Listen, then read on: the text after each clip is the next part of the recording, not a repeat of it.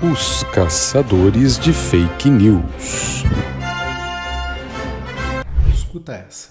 nível de demência de Alzheimer. Então, nós esperamos que a quantidade de pessoas demenciadas, vacinadas, eh, vão, vai explodir.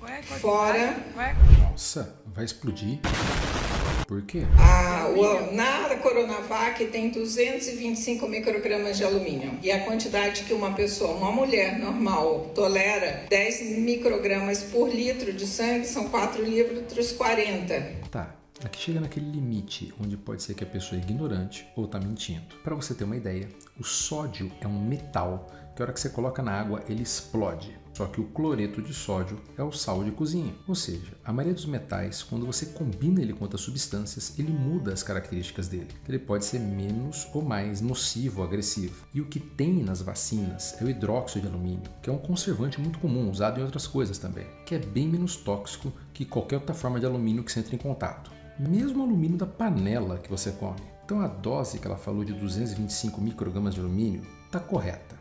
Está errado é o que ela fala depois. Porque um brasileiro normal costuma ingerir em média 8 mil microgramas de alumínio por dia. Para piorar, essa dose do hidróxido de alumínio na vacina da Coronavac é a mesma da de hepatite B. E você nunca ouviu falar de pessoas pegando demência de Alzheimer por causa que tomou vacina de hepatite B, né?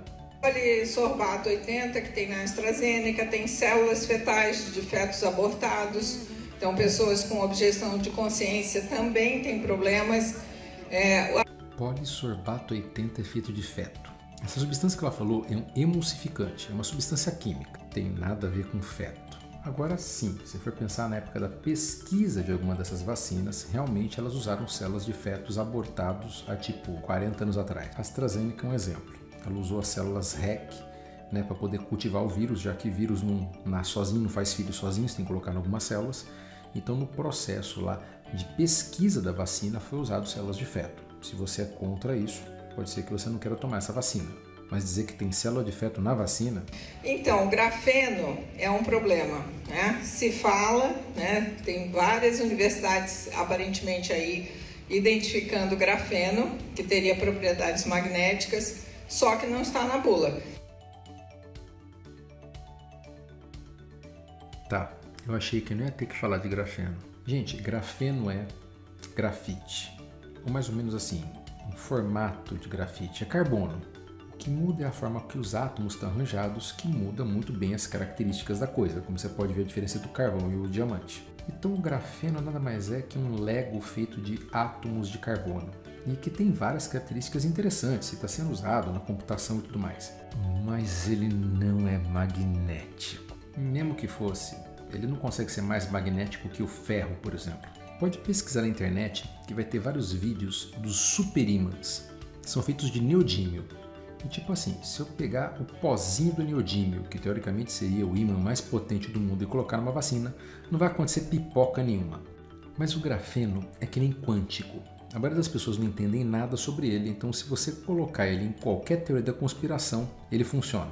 Eles disseram assim que o, o- partes do contrato da AstraZeneca podem colocar em risco, pôr em risco a vida, a segurança ou a saúde da população.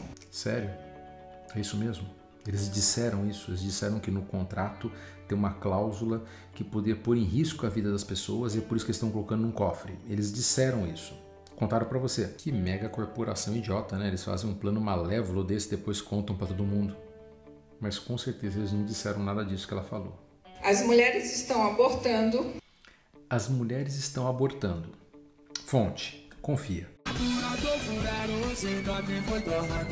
Vocês viram qualquer matéria em relação a isso? Sabiam que todo e qualquer tipo de aborto, espontâneo ou não, tem que ser notificado? Isso aparece no DataSUS, lá no portal transparência? Não viram? Nem eu, e eu pesquisei. Os pilotos vacinados estão tendo AVCs, Sim, eu vi. Tá caindo avião que nem mariposa. Não só no Brasil, não, sabe? No mundo inteiro. Afinal de contas, já deram 8 bilhões de doses dessas vacinas. E o que você tá vendo é avião caindo a rodo, né? Porque os pilotos estão tendo AVC. Uhum. É. Tá. Nunca vi uma pessoa burra desse jeito, cara. não é mais seguro viajar de avião. Nessa parte ela tá certa. Seguro viajar de avião não é.